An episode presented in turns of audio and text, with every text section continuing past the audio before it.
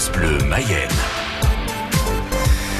Et Alban Baudouin du CPIE Mayenne Bamen nous rejoint. Bonjour Alban. Bonjour, bonjour à tous. Alors nous allons découvrir ce matin que les arbres peuvent être de très bons indicateurs de notre dérèglement climatique.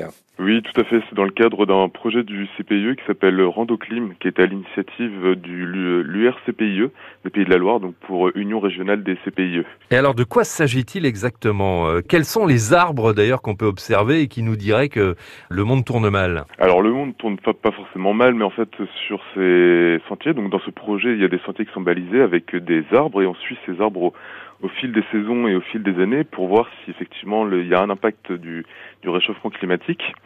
Euh, donc il y a par exemple le noisetier, le chêne pédonculé qui sont des essences euh, très locales au final. Et alors euh, quels sont les signes qui disent qu'il y a euh, ou pas changement climatique? Euh, Il y a plusieurs choses. Le fait de suivre des arbres sur plusieurs années, on va pouvoir voir par exemple s'il y a l'apparition de certains phénomènes, par exemple l'apparition des feuilles qui sont plus précoces en fonction des années, la chute des feuilles qui peut être aussi plus précoce.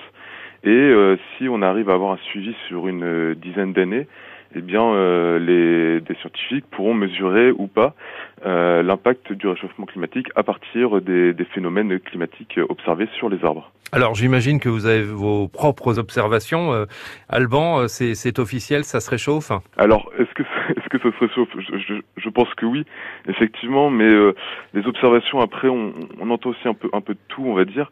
il y a effectivement des choses qu'on peut observer aujourd'hui sur les arbres, mais il faut pas tout mettre non plus sur le dos du climat sur le réchauffement climatique. La population de certains ravageurs n'est pas forcément liée au réchauffement, au réchauffement, climatique. Par contre, il y a des phénomènes qu'on observe. Par exemple, on parle beaucoup du hêtre euh, par chez nous, qui est un arbre euh, qui est assez bien représenté dans nos forêts et qui effectivement, lui, est victime du réchauffement climatique.